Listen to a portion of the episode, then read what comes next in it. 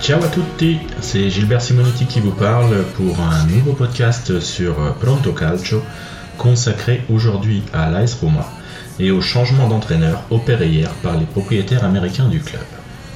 L'ère Mourinho s'est donc terminée hier en milieu de matinée du côté de Trigoria.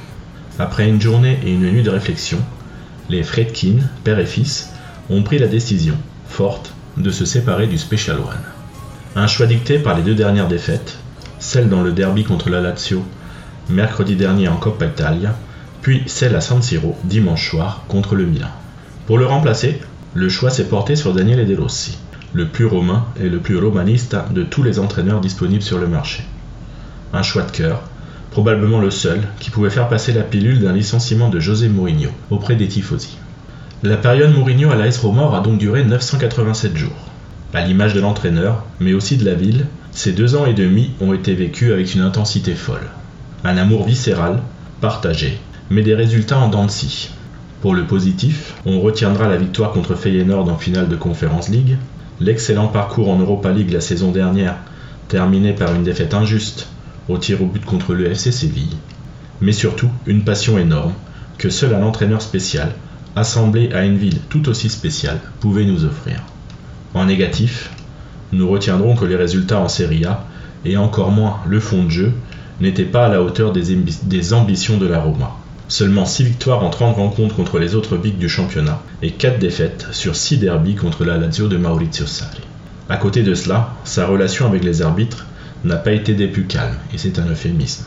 De ses nombreux cartons rouges pris en championnat, en passant par ses sorties médiatiques contre le corps arbitral, avec en point d'orgue son face-à-face avec l'arbitre anglais Taylor, après la finale d'Europa League contre Séville à Budapest, qui lui a valu 4 matchs de suspension en Coupe d'Europe.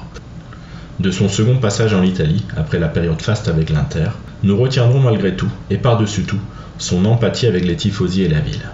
Comme il l'a très bien dit lui-même, j'ai gagné des titres, un peu partout, mais l'amour que j'ai trouvé ici à Rome, je ne l'avais jamais trouvé nulle part ailleurs. Pour remplacer José Mourinho, le seul choix possible pour maintenir la flamme chez les tifosi était celui de Daniele De Rossi. L'ancien capitaine Futuro avait donné son accord à Fredkin dès lundi soir.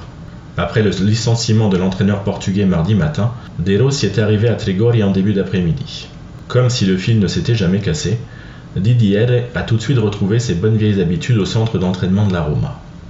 Même place de parking, mêmes accolades avec les mêmes personnes, et par-dessus tout, toujours le même enthousiasme à mettre au service de son club. Le champion du monde 2006 a dit oui tout de suite, sans même discuter du salaire. Son contrat ne va pas au-delà de la fin de saison, mais c'est la chance de sa vie, et il compte bien la saisir.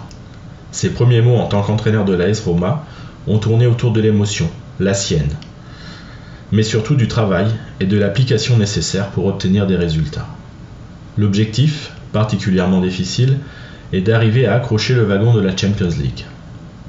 S'il est encore trop tôt pour connaître les modifications tactiques prévues par De même si on sait que logiquement il ira vers une défense à 3, l'enthousiasme qu'il compte mettre au service de la Roma est un excellent point de départ. De Rossi retrouvera donc le Stadio Olimpico samedi prochain pour la réception de l'Ellas Verona exactement 1700 jours après son dernier match en tant que joueur sur le maillot des Giallorossi en mai 2019 contre Parme. Seul l'avenir nous dira si son aventure sur le banc de la Roma durera 6 mois ou beaucoup plus. Mais dans tous les cas, le choix de Daniel De Rossi était le seul et l'unique réellement imaginable et acceptable pour prendre la suite de José Mourinho sur le banc de la Roma. Merci à tous de m'avoir écouté et je vous dis à très bientôt pour de nouveaux podcasts sur Pronto Calcio. Ciao à tutti